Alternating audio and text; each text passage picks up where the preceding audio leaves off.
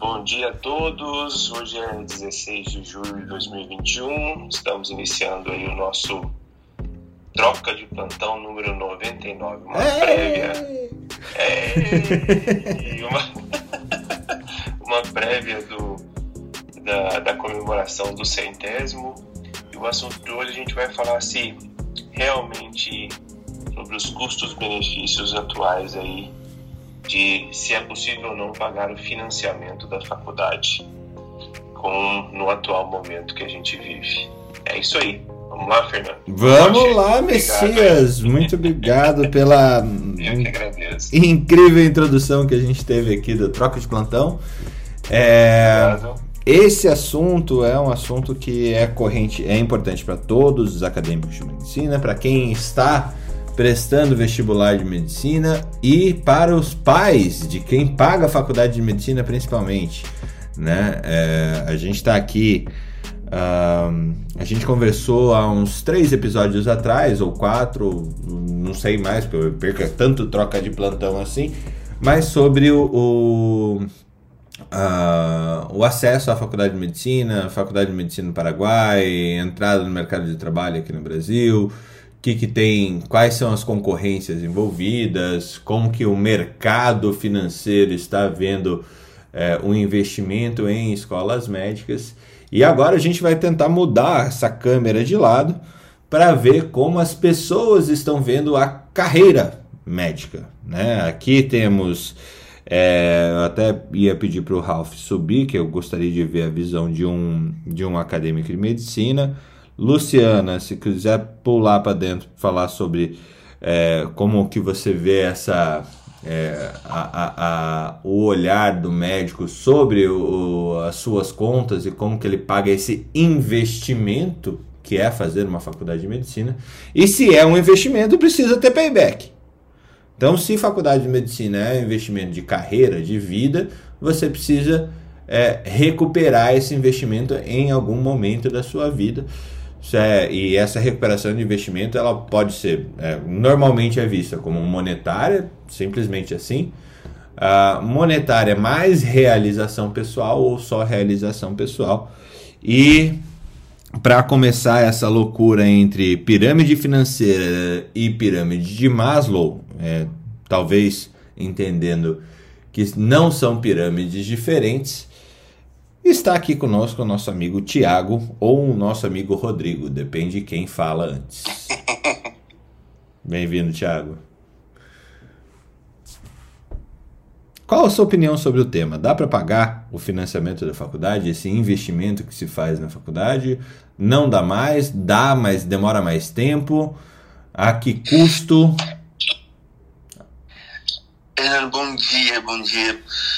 É uma pergunta bem interessante. Eu até voltei no tempo, né?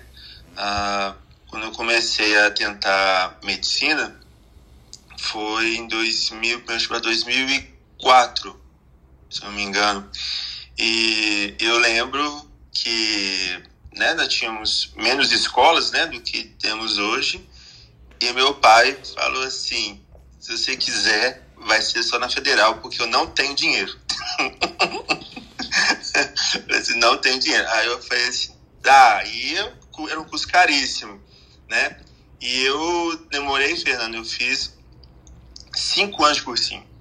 Uhum. Tipo assim, de cursinho popular para poder passar no FMG. É...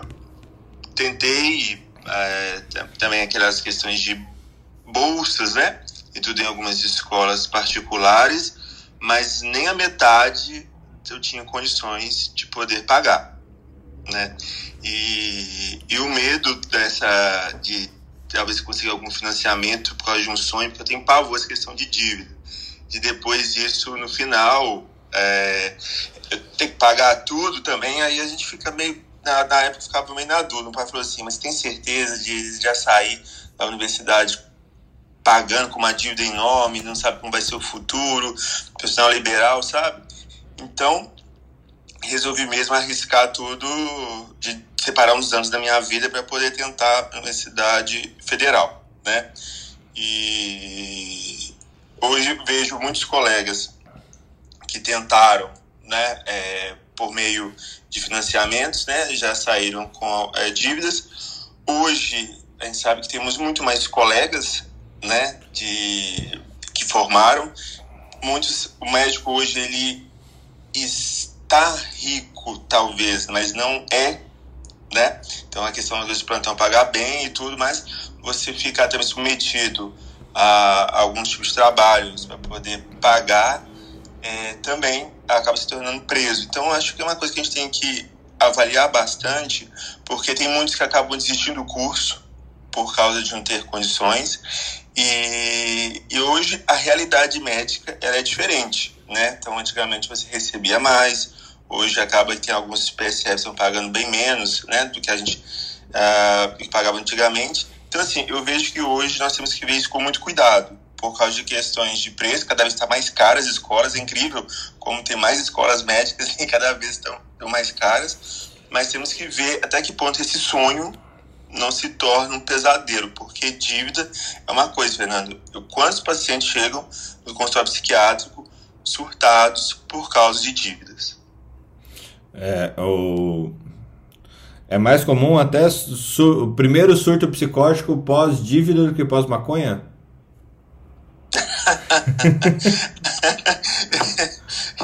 Dá pra fazer um do. Tá tendo dinheiro nem pra maconha, Pedro.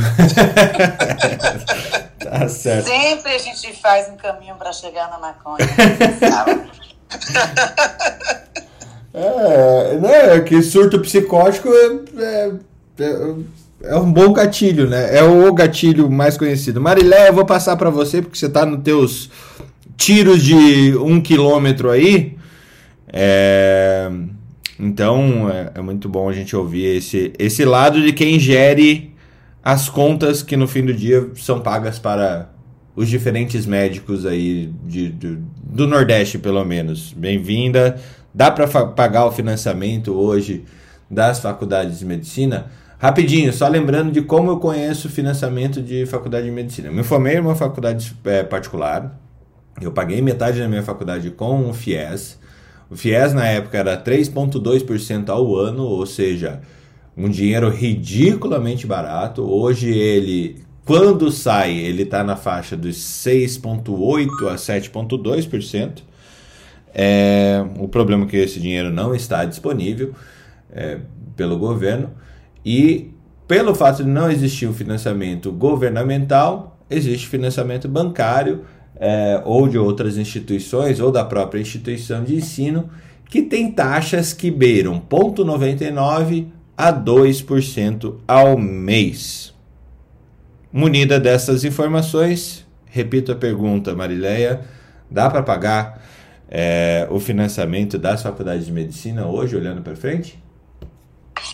Bom dia, Fernando. Bom dia a todo mundo aqui da sala, quem está aí embaixo. É, a princípio, você olhando como está hoje, Fernando, a gente tem a tendência de dizer que está difícil, tá? Mas, assim, a, a, exemplo do Felipe, eu também ah, não tinha condições de estar pagando uma faculdade é, quando eu terminei o ensino médio. E, na época, diferente do Felipe, eu acabei fazendo é, engenharia na, na Universidade Federal e medicina na particular foi uma opção à época, quando eu me inscrevi no vestibular, e acabei ficando com medicina. Comecei engenharia junto com medicina, mas, enfim, não tinha como seguir as duas, acabei é, optando por medicina. Mas, assim, eu já tinha um olhar lá atrás, mas era muito mais intuitivo, Fernando.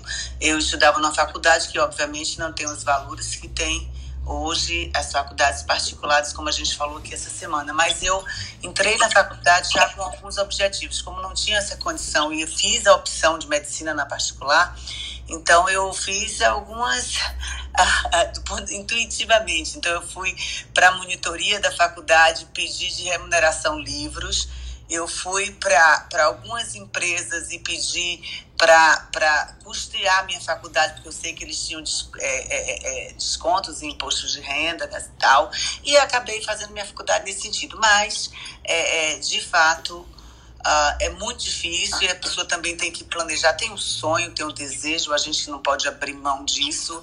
A pessoa tem o que é que a torna feliz, mas com racional, com os pés no chão. Então, eu na época que eu fiz faculdade, eu queria ser pesquisadora. Ficava na monitoria de farmacologia, fiquei na Fiocruz um tempo. E aí a gente sabe que no Brasil até hoje é, é, é, os incentivos e a remuneração para isso e não dava para mim. Então eu, eu acabei fazendo outras opções, e, e, e, e, mas é muito difícil sim. Tem uma, uma sobrinha que acabou de fazer, Leila, que já esteve aqui na sala, ela também teve uma dificuldade grande na faculdade, a gente apoiou muito, ela entrou com financiamento, até hoje ela paga, era até importante ela estar tá aqui até para fazer um relato de que ela paga até hoje, sim, e como é que ela tem feito isso. E o que eu acho também que é importante a sala de hoje é que a gente não tem essa visão dessa, dessa análise que a Luciana está aí, que Felipe também sabe muito bem você, dessa análise financeira. Então, às vezes, você entra naquela emoção, imagina é o sonho da minha vida, e esquece disso e depois vira o pesadelo que Tiago acabou colocando aqui. Então, muito, muito importante essa sala para esse esclarecimento. E eu, assim, o meu exemplo é, é, não serve para o que a gente está discutindo aqui, porque eu sempre fui muito à busca das coisas que eu desejava com, com criatividade. O que é que eu podia fazer com criatividade e acabei não precisando financiar a minha faculdade. É isso aí. Pô, que legal, Mariléia. É, faculdade particular. Assim, é, eu acho que quando eu, eu, terminei em 2013, entrei em 2017. Em 2017, minha faculdade, ela. 2007, quer dizer ela abriu custando mil, 1.600 reais, se eu não me engano. Uh, terminei em 2013, ela custando 2.300 reais. Hoje eu fui ver o, o quanto custa uma mensalidade na Faculdade Evangélica do Paraná. Ela está em 6 mil, cadê, cadê? 6 mil... R$ 6.689. Era uma das faculdades mais baratas do Brasil na época, era a terceira ou a quarta mais barata. Hoje ela tem uma, um montão de escola mais barata do que ela. A mais barata está em Gurupi, Tocantins, a Unirg, de que está custando R$ 3.641,24 em eu fico imaginando a estrutura de Gurupi para aguentar uma cidade, uma faculdade de medicina. Uh, e a mais cara, reconhecidamente, é São Leopoldo Mandique. Já chegou a custar em torno de 14 mil, hoje está em, ah, pelo menos no site que eu estou consultando, que é escolasmédicas.com.br, 12.850, valores relativos a 2020, tá? É, 12.850 reais. Realmente, se eu tivesse que pagar isso, se meus pais tivessem que pagar metade disso na época que eu fiz faculdade de medicina, é, realmente não seria possível. Eu consegui trabalhar durante a faculdade inteira como instrumentador cirúrgico para pagar minha faculdade. Foi sofrido, mas deu tudo certo. É, mas é, esse o, o, a quantidade de é o valor da faculdade de medicina mais cara. É, junto com a São Leopoldo Mandi, que tem mais é, duas outras na faixa dos 12 mil, sendo que a outra também é da, da São Leopoldo Mandi, que é outra unidade. E depois a gente vai aí para uma média é, de 8.700, 8.900 reais a faculdade de, o valor da mensalidade.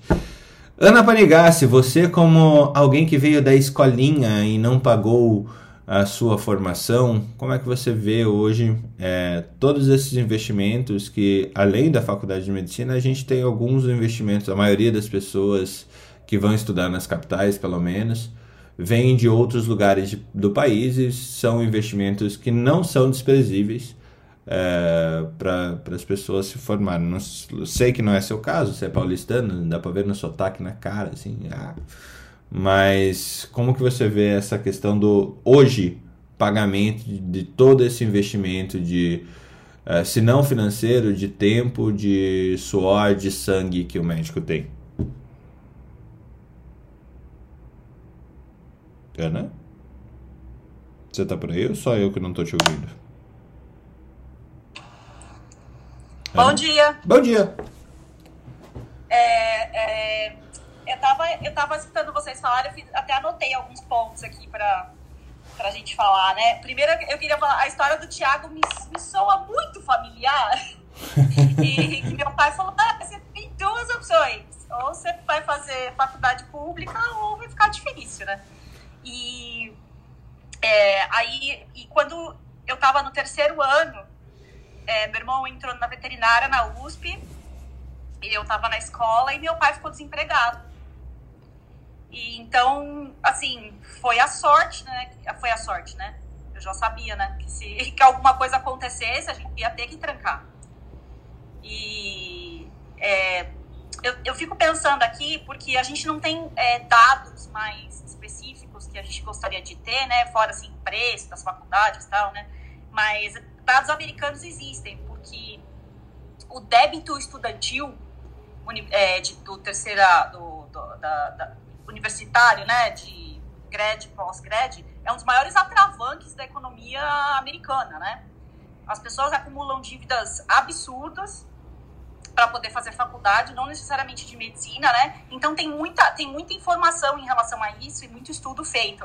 E tá mais e, e atravando tanto que esse projeto de lei dos, dos democratas de é, anistiar as dívidas estudantis, ele faz sentido, né? Não é uma loucura, não é um desvario, porque é, atravanca muito a, a, a, economia americana, porque o que, que acontece? O que provavelmente vai acontecer com essas pessoas. Então, por isso que eu queria falar sobre isso, né? Que o que acontece? Você começa a ter que adiar os seus projetos de vida. Porque você precisa pagar seu débito estudantil primeiro, porque sem débito estudantil você não tem crédito para fazer outros tipos de empréstimos, como, por exemplo, comprar uma casa, é, né, outros tipos de empréstimos você não consegue fazer. Então você começa a adiar a sua vida. E aí, por exemplo, para as mulheres isso é muito ruim, porque adiar a maternidade, a gente sabe, né? A gente tem prazo e limite, né? Então, é, quando a gente, é que assim, quando a gente tem 17 anos, é muito difícil você sentar uma, a bunda de um adolescente e falar assim, você tem que pensar em tudo isso, entendeu? É, será que se né, você fizer uma dívida, aí você vai ter que adiar seus projetos de vida? E com 17 anos você fala, eu quero ser médico e ou não, né? Ou vai fazer médico, vai ser médico porque não sabe o que fazer. É muito complicado isso, né? Você assumir uma dívida dessa tão jovem, né? Sem, sem realmente saber o que vai acontecer, como vocês já falaram, né? Então, assim, eu, no meu caso, por exemplo, se meu pai tivesse ficado desempregado, ia ter que trancar, meu pai ficou desempregado, ia ter que trancar a faculdade. Então, é muito complicado. A gente tem que colocar tudo isso na balança, né? A gente tá, eu tô falando de um caso mais individual, mas eu gostaria de ter mais dados, assim, né, desses estudantes de todo mundo para saber é, da onde vem o dinheiro, quem está pagando a faculdade e, e, essa dívida, o que, o que vai afetar no projeto de vida deles, né? Então vai ter que adiar coisas, né? É, a gente já tem esses dados americanos, talvez seja interessante usá-los como ponto de discussão, né? Porque né, hoje em dia a nossa geração já tem uma dificuldade imensa de comprar uma casa, que é a geração dos nossos pais é, provavelmente não tinha tanta dificuldade, né? O meu pai comprou o apartamento dele na época do, da inflação, ele pagava o boleto uma vez a cada seis meses, porque não valia a gasolina do carro ali no banco, de tanto que desvalorizava o, o valor da casa, e aí teve um esquema do governo para quitar, não sei se vocês não vão lembrar, eu sou cringe, né? Teve um esquema do governo para quitar apartamento, todo mundo quitou, porque estava tão defasado, né? E hoje em dia a nossa realidade é completamente oposta, tá ficando cada vez mais caro, cada vez mais difícil a gente adquirir esse tipo de coisa, né? Aí você começa a adiar planos de maternidade, começa porque você tem que pagar uma dívida imensa e você quer botar teu filho numa escola muito boa. Como é que você faz para pagar a tua dívida e botar teu filho na escola? Se você é médico, você vai precisar de alguém para ajudar a cuidar do seu neném desde pequenininho, né? Para você poder, né? Você é médica, médico. Então, é, a gente tem que levar isso tudo em consideração. É lógico, é um sonho, muita gente quer fazer, mas eu acho que a vida tem muito mais sonhos e muito mais jeitos de serem atingidos e a gente não fala sobre isso. A gente fica muito nesse papo, ah, siga seus sonhos, faça o que. Né? É, a, a, apesar de é, não deixe nada entrar no lugar, mas pensa bem, se seu sonho é ser mãe também, né? Será que não dá pra gente acomodar melhor, né? Então, é, eu fico pensando nesses, nessas coisas. Uh, como dizem, filosóficas, né? Numa sexta de manhã. Sextando com, com dívidas. Eu fui olhar qual o tamanho dessa dívida nos Estados Unidos que você estava falando. Para vocês terem ideia, o tamanho da dívida estudantil nos Estados Unidos é 1,7 trilhão de dólares. É igual ao PIB da Espanha. E eu fiz um cálculo de padeiro aqui, de, de papel de pão. É, que quanto que seria o, o, chutando aqui é bem assim é só didático tá? Se a gente tivesse 50 mil pessoas que financiaram é, em torno de 400 mil reais a faculdade porque se você colocar na ponta uma faculdade de 12 mil reais você vai gastar em torno de 700 a 750 mil para se formar né? É, então, é, financiar é, 400, deixa eu mudar essa conta, vai, 50 mil 300 mil reais. 50 mil pessoas que financiaram 300 mil reais e se isso a gente não tivesse os juros disso tudo. O tamanho do, desse volume financeiro na mão do financiamento estudantil hoje no Brasil seria de 15 bilhões de reais. Seriam 15 bilhões de reais sendo pago por via de financiamento, só olhando dentro da medicina de alguma forma. Então. É, e complementa, Pode falar. você está falando, que eu acho que é importante complementar o que você está falando, nos Estados Unidos também é outra coisa que a gente tem que pensar, tá? Essas dívidas estão sendo, eh, são dívidas privatizadas, estão na empresas privadas. Então, os, esses caras fazem o que eles querem com essa dívida. E eles vão cobrar do jeito que eles acham melhor, não é FIES, entendeu? Então, assim, se você não pagar, imagina, vai trancar todas as suas linhas de crédito, você pode perder a sua casa, você pode perder a. É, é, e o americano vive de crédito, né, Ana? É, então, e, e, e, e, imagina você, isso aí atravanca a vida da pessoa, e aí é tanta gente que está nessa situação, porque já está tão caro lá para estudar na universidade, que está caro para os cursos normais também. E a, chega num ponto que, assim, está atravancando a economia americana, por isso tem até projetos de lei para saldar essas dívidas, porque Imagina, você. É uma dívida que, que aí você não consegue fazer outras dívidas. Porque, assim, vamos ser bem sinceros, a maioria das pessoas não nasceu em berço de ouro que precisa fazer dívidas, por exemplo, comprar casa. Uma dívida que, né, muita gente vai fazer porque não, né, uma grande maioria das pessoas precisa fazer essa dívida. Né? E aí começa essa nossa geração, é a geração sem casa, né? Que todo mundo aluga, porque né, o, o é, não, não sei tanto. Não faz, da... não faz sentido comprar uma casa para a nova geração. Exatamente. E aí você pensa, isso acumulado com uma dívida estudantil, e se você casar, é a sua dívida do seu marido ou da sua esposa. Entendeu? Se você casar, são duas dívidas. É, e aí você vai. Você tem, entendeu? Então, assim, eu acho muito complicado. É, e hoje, com o preço que tá, assim, pessoas que têm dinheiro, que são, assim, pelo padrão brasileiro, ricas, aspas, né, não são milionárias, mas são ricas, vão precisar fazer essa dívida. É mesmo? Então, assim, um cara que estudou em colégio particular, que né, teve, tem uma vida confortável, que o pai tem casa própria e tudo mais, esse é um cara que tem que fazer uma dívida entendeu? Muito legal. Ana, o, bom que, o bom que você me ajudou a acender uma fogueirinha bacana para jogar a outra Ana em cima. Quero falar.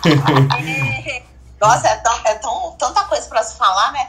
Mas a primeira coisa é ficar assustado aí com essa taxa de juros mensal. E, e realmente é uma coisa que a Ana Paningás falou, que as pessoas não têm essa consciência quando elas têm 17, 18 anos, se bem que hoje pessoas mais velhas estão indo fazer medicina. E o problema que elas vão arranjar para a vida, isso eu pensava, porque eu já tive uma, uma funcionária, um amorzinho babá aqui, que ela fazia fiéis. Ela dizia que se ela largasse a faculdade, continua a dívida. Então, você imagina que tem gente que não vai conseguir se formar e vai viver para sempre com um nome sujo, né? Porque nunca vai conseguir pagar aquela dívida. Eu acho muito grave isso, que tem que ter uma orientação muito grande sobre esse crédito e sobre é, a responsabilidade que é. Não é para a pessoa não fazer, mas tem que pensar um milhão de vezes antes de fazer. Até nesse, esse número, um milhão, eu estava conversando com a nutricionista que trabalha comigo justo ontem sobre isso, que ela falou que ela pensou em fazer medicina, mas ela desistiu por causa do preço, do financiamento, que ela estava querendo fazer agora, mas ela disse que a, o, custo no final ia ser perto de um milhão. Eu não fiz a conta, ela fez, mas ela falou que ia ser perto de um milhão para ela. e que ela não queria assumir uma dívida dessa. Ela, inclusive, namora um americano. Eu falei, por que você não faz lá? Porque vai casar, vai morar lá, porque você não faz lá? E ela falou, ah, porque lá também vai ser muito caro, eu não vou ter condição. E aí agora eu desisti. Eu acho que eu vou fazer um curso técnico para ser auxiliar de dentista lá e pronto. Não vou fazer mais nada, porque eu não, não, não vou ter dinheiro. E o namorado dela ganha bem até lá, mas mesmo assim é um custo muito alto, mesmo para quem tem uma situação razoável, né? Para quem é, é rico mesmo, porque é difícil. E a maior parte das pessoas faz dívida, como a Ana estava falando. Só que, assim, muitas, Ana, fazem mais dívidas ainda, porque eles saem da faculdade, mesmo com crédito, eles, quando eles têm um emprego de médico, aí eles compram casa, hipoteca e carro. E tem que ser o melhor carro, né? Porque tem que chamar atenção lá. É uma coisa do americano. Mas, sabe, sabe o que eu pensei? Você falou dentista? Imagina dentista. O cara se forma, como é que o cara monta consultório sem crédito? Pois é, não, mas eles têm crédito, tá? Eles continuam tendo crédito. É que o seu, o seu crédito, o seu score, se for pior, aí você vai receber um, um crédito onde você vai, vai ter que pagar mais caro mas eles continuam tendo esse crédito, só que eles ficam afundados em dívida. É isso que eu falar, aí... imagina o tamanho da dívida. Imagina o tamanho da dívida. É, porque aí junta a hipoteca da casa com o carro e mais a, o, o crédito estudantil. Eles se matam de trabalhar. E tem grupos lá das, das mães médicas americanas lá, tem um grupo só de finanças, onde as pessoas discutem. Um subgrupo é como, como você pagar mais rápido os seus créditos, como diminuir imposto e tudo isso. Então, eles têm esse, todo, toda essa essa preocupação lá é muito grande, demora muitos anos mesmo para eles se libertarem dessas dívidas e começarem a ter dinheiro. Apesar dos médicos ganharem muito bem lá, eles saem com uma dívida gigantesca, né? Isso é muito importante. Eu acho que tem que ter uma conscientização das pessoas que isso, esse, esse crédito pode ser maligno no futuro, pode ser que não, não, não seja o que você está buscando. Pensar se você sair pagando milhares de reais por mês, eu acho que é quase todo mês, com um mês de formado, eu acho que é uma grande dificuldade.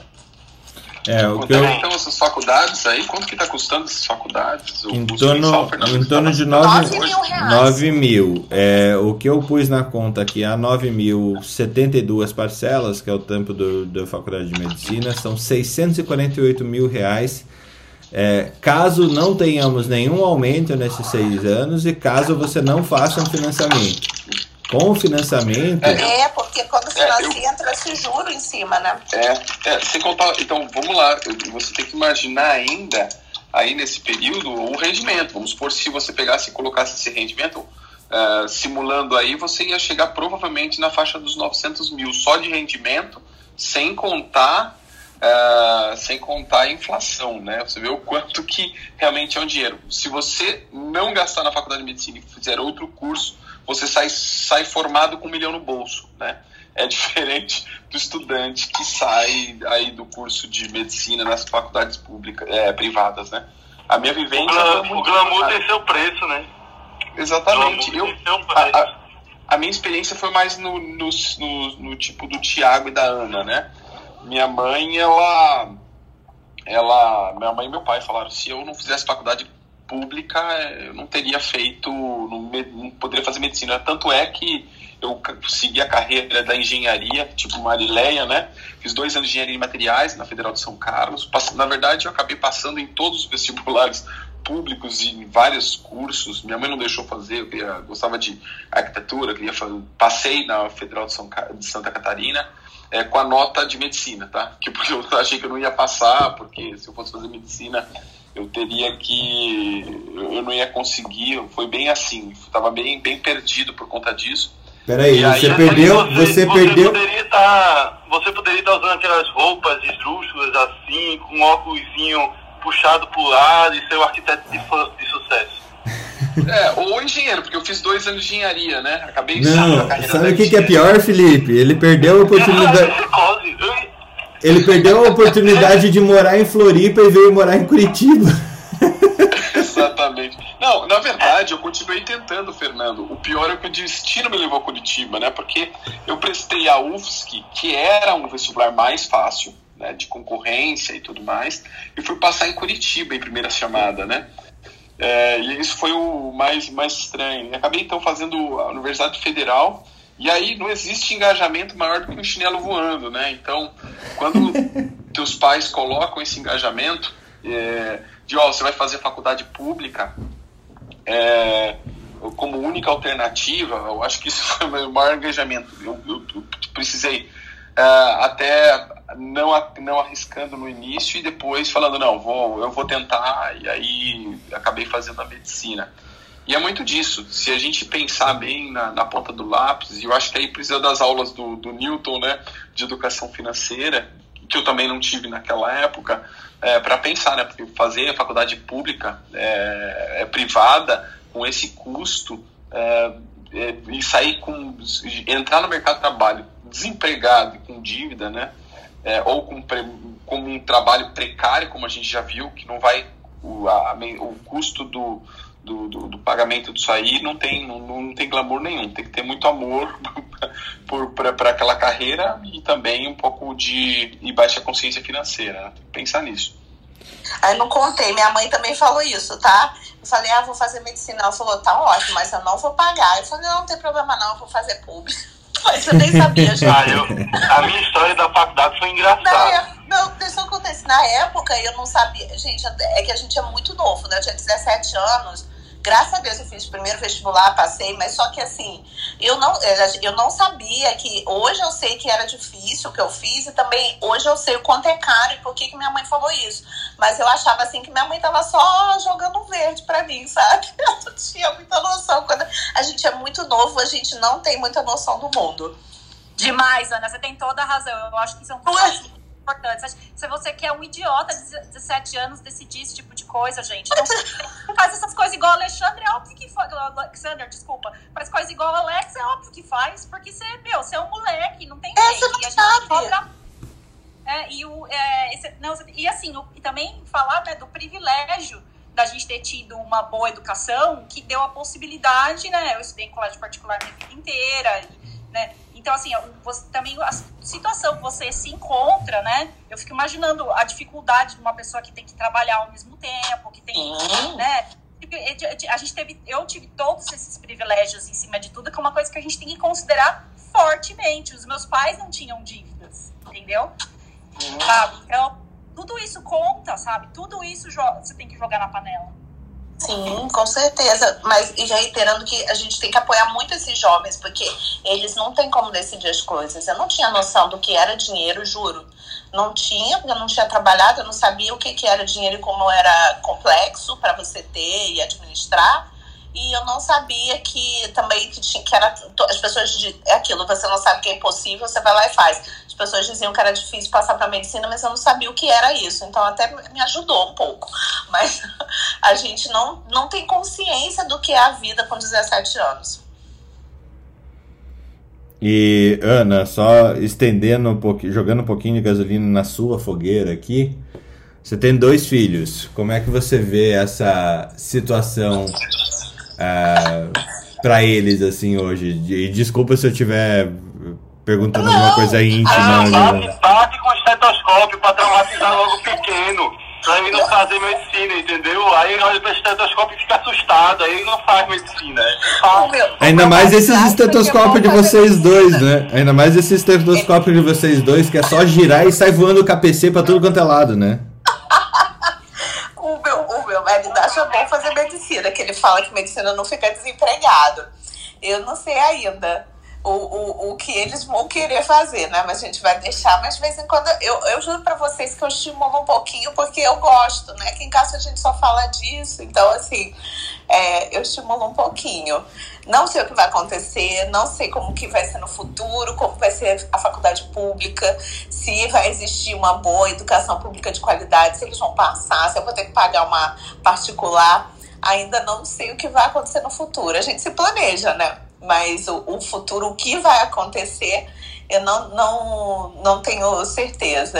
Eles têm previdência para isso, vamos ver no futuro que vai, o que vai acontecer com eles, o que eles vão decidir. A gente também dá um estudo de qualidade e apoia, mas eu não sei o que vai ser do futuro, não. É, Ana, sabe o que, que eu. Que eu assim, ninguém nunca falou para mim assim, você tem que ser feliz. Não, falaram pra mim que eu tinha que arrumar um emprego pra não ficar desempregada. Eu tinha que fazer tudo direitinho pra não ficar. E ai, você tem que estudar e tem que. Sabe? Ninguém falou pra mim, não, você tem que ser feliz e tentar balancear as coisas da sua vida. Você tem que sonhar. Você sonha ter uma família, você sonha uh, morar em outro país. Ninguém nunca falou essas coisas pra mim, sabe? Então, Verdade, não era moda. Ana, é exatamente é. isso que eu tô esperando chegar a minha vez pra falar, cara. Era exatamente isso, doutora. É exatamente Vai lá, isso. Tô esperando não, não, deixa, ela, deixa as Anas concluírem. Já, já... Não, não, ela já deu o gancho. Vai, vai, agora pega e segura que a bola é tua. Não, é, é, é porque assim, o, é, é uma coisa, né? Assim, me, me inclua no grupo aí da, da doutora Ana, do doutor Tiago, mesma coisa. Eu fiz quatro anos de cursinho, fiz federal também, não tinha muita oportunidade. É, o que uh, eu acho que os pais, hoje, os alunos, têm que tentar entender é que Hoje a medicina privada sempre foi, mas hoje ela é mais um negócio. É, não sei se, como, se as pessoas sabem como é, como é que é precificado um, uma faculdade. Ela é precificada em principalmente oito pontos, né? Que é a capacidade total de alunos, que ela pode ter total, é, a taxa de ocupação, que ela vai ter possivelmente, o número de dias letivos e a carga horária média de cada aluno. Somado a isso, baseia-se os custos fixos e variáveis, é, o valor que as pessoas atribuem à instituição, e eu vou voltar nesse ponto, a concorrência e a demanda de alunos. Então, assim, um ponto que eu vejo que é o único que é maleável, custos não tem como, é, demanda de aluno ela é, é, variável, mas se a instituição tem nome, ela vai ter esse, essa demanda de alunos, que é o, o valor que as pessoas atribuem à instituição e à profissão. Eu quero ver, Fernando, que é uma coisa que eu não vejo já que se transformou num negócio, se as mensalidades elas se baseiam também num salário posterior. A média do valor da mensalidade é, é, é no valor de mercado. Eu quero ver se depois que é, tem até uma reportagem que eu li, que foi no final de 2020, que as faculdades particulares de medicina estão em risco eu quero ver se vai ter uma precificação para baixo na hora que a gente continuar tendo esse boom de estudantes de medicina e na hora que a gente continuar é, com um aumento é, da concorrência. Eu quero ver se vai ter uma diminuição de valor, porque eu não vejo isso por parte das instituições. Beleza. Pode falar, Fernando, desculpa. Não, desculpa, era, era eu estava te, te intrometendo. Pode concluir, Messias. Pois eu falo. Então, assim, Chegando a isso, é, o, que as, o que as pessoas têm que entender, o que os alunos têm que entender, é que ninguém aqui está querendo acabar com o sonho de ninguém. Então, ainda assim é possível se sonhar, mas que se sonhe com responsabilidade. Não se deixe de sonhar em uma família, não se deixe de sonhar na sua felicidade, não se deixe. Porque o glamour, não que ele tenha acabado tal, mas ele diminuiu muito. Hoje em dia não é mais é, a profissão, é uma profissão como outras qualquer, que, que querendo ou não hoje é uma das profissões que mais tem processos, é uma das profissões que mais tem custos e junto a essa cobrança das demais profissões, a gente tem uma cobrança de responsabilidade sobre a vida. Então inclua isso nos sonhos dos seus filhos, inclua isso na responsabilidade eu estou vivendo esse momento que eu tenho uma sobrinha de 16 anos que está querendo fazer medicina. Eu converso bastante com ela, com meu irmão. Então, assim, fechei esse ponto.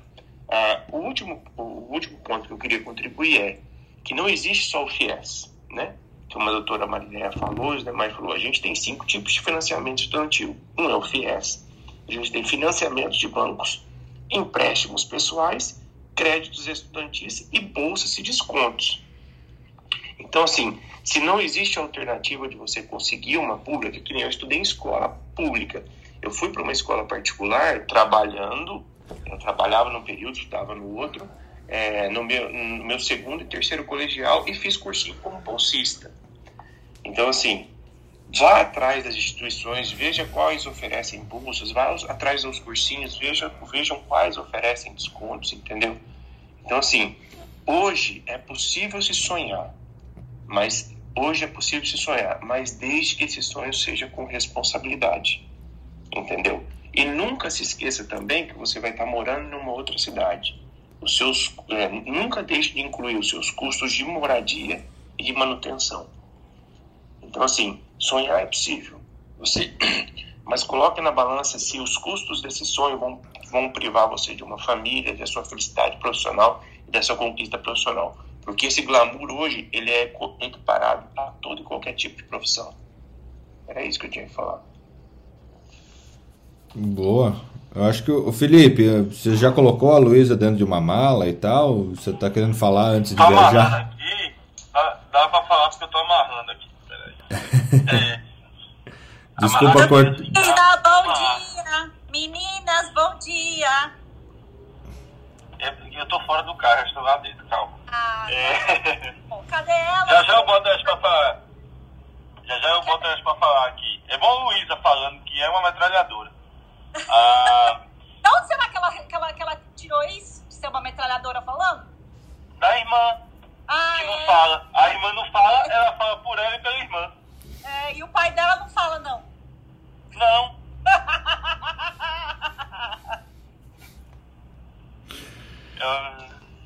eu fico dizendo assim, eu queria que as meninas fossem o humor do pai e a beleza da mãe.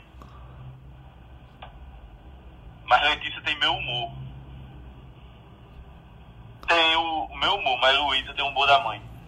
Isso me preocupa. Isso me preocupa. Sozinha aqui. Ô, Bem. ô, Fernando, É. não sei, o Felipe ia falar, fazer algum comentário? Não. Eu queria só puxar um gancho lá do Messias. Ah, ah, eu vou só contar uma história mal Claro. e assume aí. Porque eu vou entrar no carro aqui, eu vou ficar ouvindo, mas não vou ficar falando. É, é, eu fiz. Eu, eu tenho uma história engraçada no curso de medicina. É, eu passei no segundo ano, quando eu era segundo ano do colégio, numa escola pública. Então, no terceiro ano, o mundo todo se virou para mim achando que eu ia estar destruindo nas provas, né? Porque a própria escola, aquela pressão toda ao redor. a, eu estudei escola militar, né? Então tinha um danado de quadro de honra lá. Os alunos que tinham melhores notas. No terceiro ano, já para ninguém me encher o saco, eu zerei todas as provas do primeiro trimestre. Eu entreguei todas em branco. Pronto, não vai ter quadro de honra esse ano. Então parem de me encher o saco. E aí quando chegou eu na federal, eu tava eu tinha uma, uma crise de garganta violenta na primeira fase e não entrei na federal. Não entrei. Estava muito doente. Na segunda fase ainda fiz a segunda fase é, muito bem, mas não dava para entrar. E aí, naquela época não tinha SISU, né? Era, existia, era. Você andava por todo o Nordeste fazendo prova. E aí eu passei na Federal do Rio, passei na Estadual de Maceió, e no meio do caminho eu tinha feito umas particulares que tinha passado também. E aí eu tinha decidido que não que ia esperar mais um ano e fazer prova de novo. Aqui. Não ia, não ia dar matrícula em nenhum dos cursos e ia fazer mais um ano, porque eu já tinha passado uma vez, não é possível que não ia acontecer ou que eu ia ter uma crise de garganta de novo no dia. Aí meu pai saiu de carro, pegou o carro de manhã e saiu de casa. Ele foi para Maceió, pro Ceará, tal, e volta dois dias depois, chega na minha porta e diz, pronto, tá resolvido. Tá resolvido o quê? Eu me matriculei na faculdade, você vai começar a faculdade, você tá viajando, eu já arrumei uma casa para você ficar. Peraí, como assim, né? Ele disse, não, não se preocupe não, já tá tudo resolvido. Você não entregou suas provas em branco, você só vai receber dinheiro para se sustentar se for pagar, porque aqui você não vai receber não, você entendeu? Eu entendi, tá bom, tá bom, tá bom, posso saber onde eu vou morar? Eu, eu fiquei, pronto, vou morar ou em Maceió ou no Rio de Janeiro, né? Aí ele disse, não, você vai morar no Ceará. E como assim, pai? Qual é a lógica de eu ir morar no Ceará? Disse, eu fui pra faculdade de Maceió, tá caindo aos pedaços, não tem nada. No Rio, não vai dar certo você morar só lá. Então você vai pro Ceará. Já matriculei, a faculdade é excelente, já conversei com o reitor, já tá tudo certo, arrumei uma casa lá, você vai morar lá. E já fui, eh, já vi o custo de vida, já sei quanto eu vou lhe dar pra você se virar. Tá tudo resolvido. Tava tudo resolvido mesmo. Aí eu fui cursar a faculdade de medicina, era, a faculdade custava 500 reais na época, a mensalidade. É, e, e, como são. Eu tinha 17 anos, né? Então, como são engraçadas as coisas, cheguei lá menor de idade, né? E, e se virar, mas eu, sempre, eu já morava sozinho em Recife, então eu já sabia cozinhar, já sabia lavar, já sabia passar, já sabia me virar. E meu pai dava um. Eu, eu dizia que era. A, na época não existia. O, tinha começado Bolsa Família, não, eu recebi o meu Bolsa Família, né? Que era o Bolsa Gás, que eu chamava na época. Eu recebi o valor X, era 800 reais. Se vire. Com esses 800 reais, você tem que fazer tudo nessa terra. Bom, mas 800 reais na época era grana, hein, Felipe? Mas era para pagar o aluguel, era para pagar a, a xerox, a alimentação, era para fazer tudo. Tudo. Inclusive o aluguel. Aí tá certo. Era o que tinha. E aí meu pai depois dizia, meu filho, como é que pode? Você tá saindo para as farras, tá indo pros restaurantes aí, o dinheiro tá sobrando. Eu digo, é, a gente também tem que arrumar dinheiro de alguma outra forma, né? Então eu já empreendia dentro da medicina já. Já ganhava dinheiro lá, fazia resumo, dava aula, é, vendia uns negócios alucinógenos que não eram cogumelos. É, virar. Ah. Vai ter engasgo aqui com o Felipe, gente. Não, mas é, tá, tá, gravado, o, Fernando? Não, não Desliga tá. O gravador. Não tá. Desliga o gravador. é... Então, para terminar a faculdade, foi uma, uma, uma arte, e assim, meus pais, apesar da dificuldade que eles tinham, nunca deram um ai. Nunca ligaram para reclamar de alguma coisa. Nada. Era eu peguei, eu, quando eu estava no Ceará, em 2003, peguei dengue hemorrágica. Fui para UTI, fiz 10 mil plaquetas, aquela confusão toda. E fiquei, acho que uns, acho que 8 dias internado, não me lembro, não, 10 dias internado. E minha mãe doida, né? Em Pernambuco. E depois ela disse, eu não tinha dinheiro para ir digo, mãe, relaxa, tá tudo bem aqui. Mas filho, você tá UTI. Não, tô dizendo pra senhora que tá tudo bem, tá tudo tranquilo, lá, 10 mil plaquetas, todo vermelho, tá tudo ótimo. Aqui estão me dando comida, estou economizando, vê que coisa maravilhosa. Tô conhecendo as pessoas com quem eu vou trabalhar, já tô vendo umas coisas que eu não devo fazer quando me formar, tá tudo bem. Fica tranquilo que tá tudo ótimo. E aí, é, o que é que a gente tem, o que é que eu quero dizer com tudo isso? Nunca meus pais chegavam a perguntar o que é que eu queria fazer, o que eu ia fazer da vida, ou me deram qualquer tipo de estímulo para alguma coisa. Eu fiz medicina porque eu queria fazer, porque era o que eu via e eu não me via fazendo outra coisa. Nunca. Nunca deram um, um ar. E, eu, e isso é uma exceção, eu sei que é uma exceção. Porque lá na faculdade eu escutava todas as histórias. Eu tinha um amigo meu que o, o, o pai criava boi, né? Era o Igor. Igor tinha 120 quilos, eu dizia que ele, ele tinha seis arrobas, né? seu pai queria boi. Ele, eu dizia que ele era o boi mais caro do pai. E que era único que ele não podia matar. Então, a gente conversava muito. Hoje é cirurgião cabeça e pescoço, a Seca Mag do Ciro Ibanês. A gente estava conversando. É, esses dias foi os 15 anos da turma, a gente conversando sobre as histórias, né? E a gente teve, tem amigo nosso hoje que ainda paga o financiamento. Do juros sobre juros, do juros sobre juros, e o cara está terminando o financiamento agora, 15 anos depois. Ai, gente, que dó, né? Chateia tá demais isso. Mas assim, eu, eu tô terminando meu financiamento agora, daqui a, daqui a um ano mais ou menos. Só que, cara, o meu FIES foi muito barato. Não vale a pena eu pagar. Tipo, foi 3,2% ao ano. É, é melhor, né? Porque esses 2% ao mês. Então gostei. É, não, e, e, e os, o, os financiamentos das instituições de ensino beiram os 2, 2,5 ao mês. Então, então é uma loucura. Ele pegou uma fase diferente e hoje está muito pior. Então, é, no, no, só para finalizar, é, é, muito bom lembrar dessa época da faculdade. Aqui tá, me passou muitos filmes pela cabeça de tudo que aconteceu e como aconteceu. É, tu começa a lembrar de como foi o vestibular, o processo do vestibular. É, como a vida dá voltas, e se não fosse essas voltas, eu, talvez, talvez, muito provavelmente não estaria aqui. Né? E os percalços têm que surgir para a gente crescer, evoluir dentro deles. Eu não, nunca fui um bom aluno. Eu sempre fui um aluno 20, 25, 30 lá da faculdade. A minha, eu não estudava de acordo com, com as regras, né? Eu acho que eu dizia, não tem uma faculdade que estude do jeito que eu gostaria, mas é, eu sou feliz com o jeito que eu estudo nessa faculdade.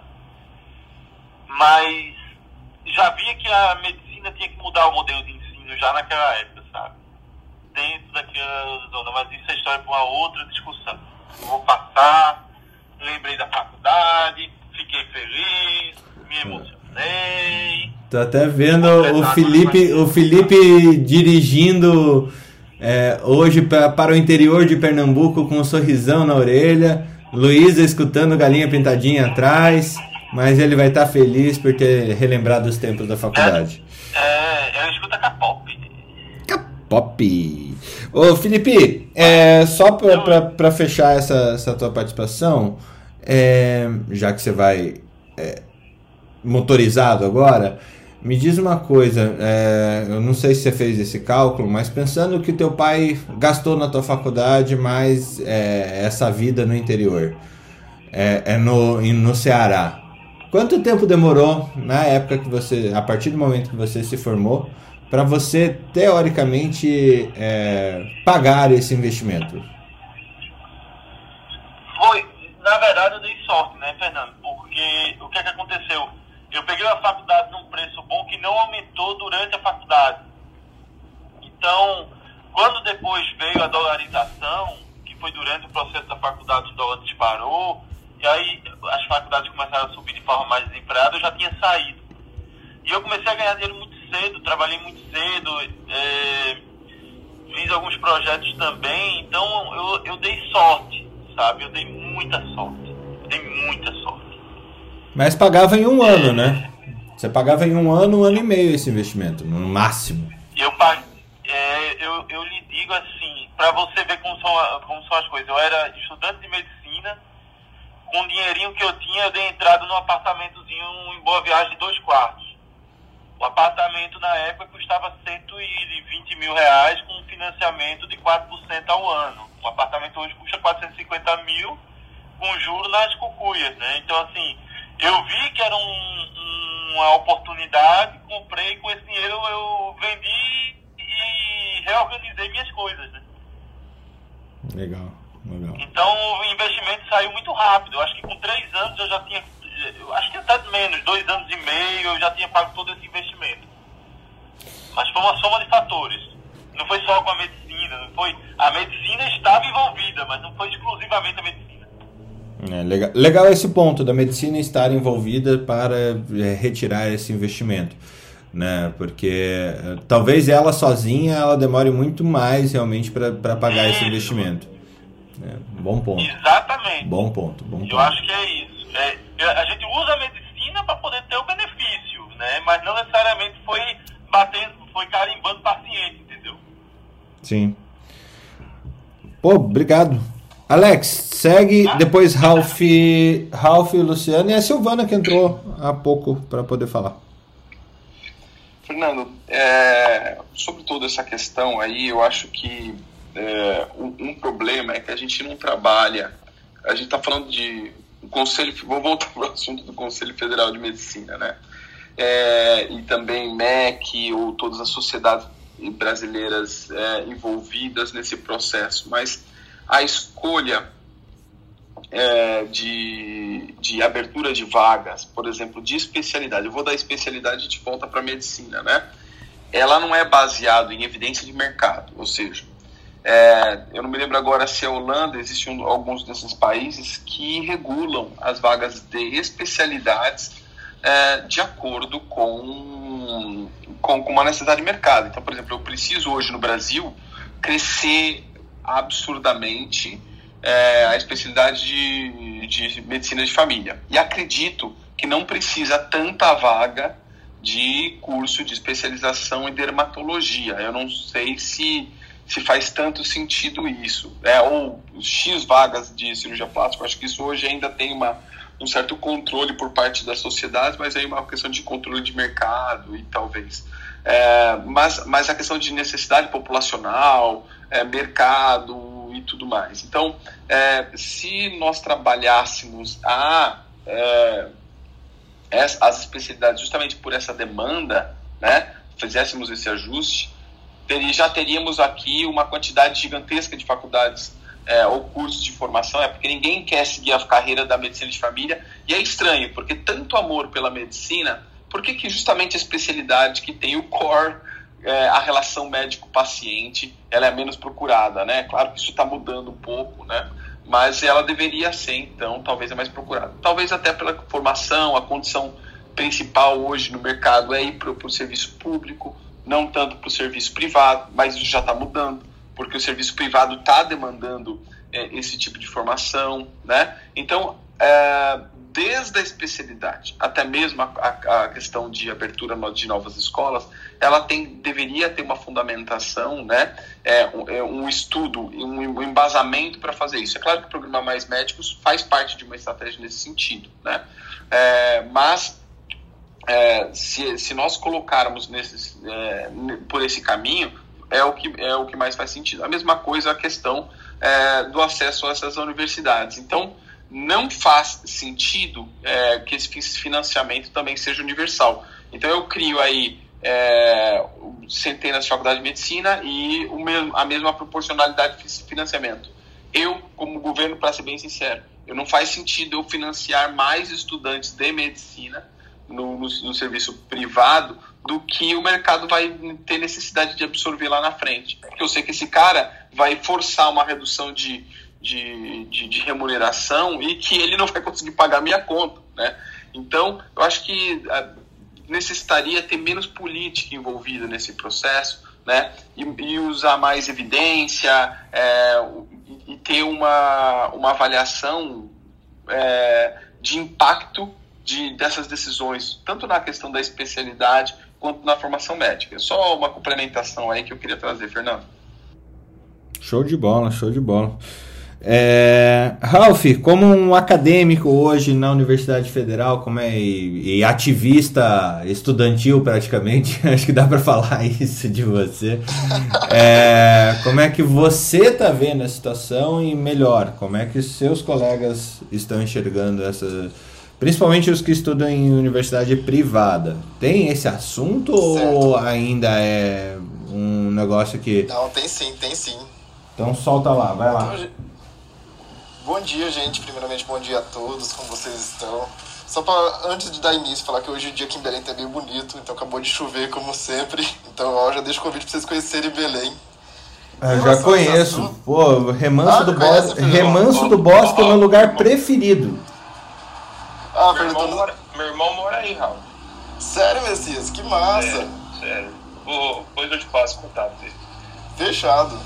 Então, gente, é, em relação a esse assunto, eu acho que ele é muito importante para ser falado, porque, assim, vou falar um pouquinho também da minha história. Estou dentro do time também do Tiago, da Ana, é, do Alexandre, que falaram. Quando eu fui, quando eu fiz a faculdade, tipo, não, quando eu fui entrar para fazer faculdade e fazer cursinho e tudo mais no processo, eu fui falar com meus pais, né? Aí eles falaram, ó, uma faculdade particular é cara e a gente não tem condição de pagar. Então, bora estudar para ver se consegue passar na faculdade pública.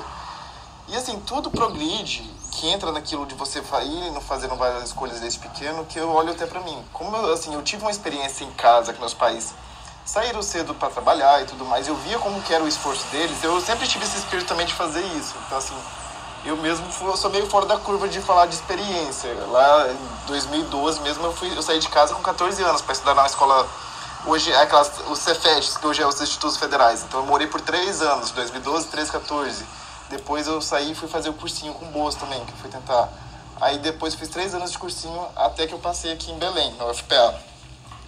Aí essa meio que foi minha jornada, então já tenho uns 10 anos aí. E dentro disso, entra naquela, naquela história de você ter muita consciência, você ter muita responsabilidade das escolhas que você faz, né? Que é o que a gente estava falando aqui agora, para que não acontecesse o que o Thiago falou, do sonho acabar virando ali um pesadelo. hoje, é, dentro do, do, mundo dos vestibulares, que assim eu já saí tem três anos, que hoje estou no terceiro ano do curso, o que eu vejo ainda muito é que ainda essa inexperiência ou essa ainda imaturidade de saber o, o que, que um curso particular, ou o que, que um, às vezes você entrar ali sem você ter uma, uma base para te ajudar nisso, pode te influenciar no futuro, entendeu? Então, assim, hoje tem os seus financiamentos, hoje está mais difícil o FIES, igual o Fernando falou, já foi uma época que era bem mais fácil, mas a gente coloca meio que hoje tem duas óticas. A ótica do estudante que está ali correndo atrás do seu sonho, batalhando, estudando, seja para passar na faculdade pública, passar na faculdade particular, e a ótica também da faculdade privada, né? Que a faculdade privada, ela vai pensar ali um pouco mais na questão do seu do seu rendimento, e aí entra também a questão das mensalidades. Quando o Messias falou assim, será que tem uma algum, algum critério, algum cálculo que coloque esse, essa mensalidade a favor do, do, do que o profissional vai ganhar após formado, eu também tenho essa dúvida.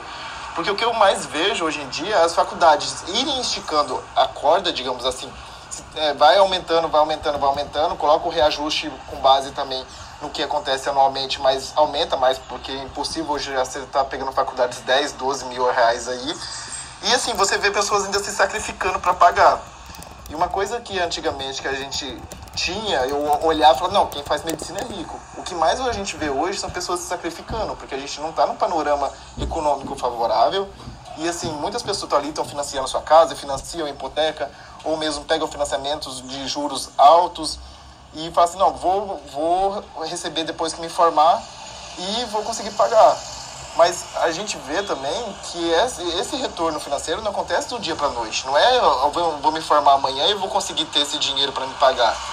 E isso pode acontecer igual a Ana falou lá nos Estados Unidos, de te barrar uma parte da sua vida que você poderia estar ali pensando em procurando outros, outros desejos, outros anseios, seja eles próprios acadêmicos ou seja eles pessoais também, né? Porque você vai estar ali tentando pagar um financiamento mais antigo. Então, essa responsabilidade, essas necessidades de que você pense a longo prazo é o que ainda falta muito em muitas pessoas. E outro ponto também importante para falar, é, quando a gente coloca nesses valores exorbitantes dentro das faculdades, é pensar também se essas faculdades estão oferecendo o que, que elas cobram, né? Porque assim, ó, a faculdade está oferecendo 10 mil. Tecnicamente ali é para ter Deus e o mundo. E o que a gente percebe também é que são muitas faculdades que cobram um valor muito caro, mas não é assim, isso conversando mesmo com, com colegas de, dessas faculdades às vezes não dão o retorno para que é necessário, seja ele em estrutura, seja ele também em questão de professores. É, às vezes eles acabam ali, hoje em dia a gente está evoluindo, evoluindo para uma metodologia ativa dentro da medicina, que isso é muito importante, só que é, percebe-se também que eles utilizam dessa metodologia ativa, às vezes também para diminuir a questão dos custos, por exemplo, aqui na UFPA, tem matérias minhas que eu tenho três, quatro, cinco professores, e isso lá no básico, na clínica muito mais. Dentro da particular, às vezes, por ser metodologia ativa, eles falam, não, é ativo o aluno que vai ter que estudar, o aluno que vai ter que correr atrás, e não é desse jeito, não é assim que se ensina, né? Ah, então, assim, esse é um outro critério que também tem impactado diretamente que a gente olha. Então, por que está tão caro e o retorno não está tendo, está sendo aquém daquilo que era necessário, né? Então, assim, é outro ponto que eu queria trazer para vocês. Mas era isso, gente. Eu acho que a princípio é isso. Eu vejo, assim, que colegas mesmo... É... Há outro, outro ponto muito importante, esse que é o último a questão do, da própria saúde mental. Eu vejo que alguns acadêmicos, amigos meus que são acadêmicos também das faculdades privadas, eu vejo um desespero deles em não reprovar, eu vejo um desespero deles também em não fazerem outras coisas, não é, participarem de iniciação científica ou alguns critérios assim, porque acaba tem o seu custo de tempo, né? Você acaba gastando, é, gastando um pouquinho de tempo para fazer isso durante o dia.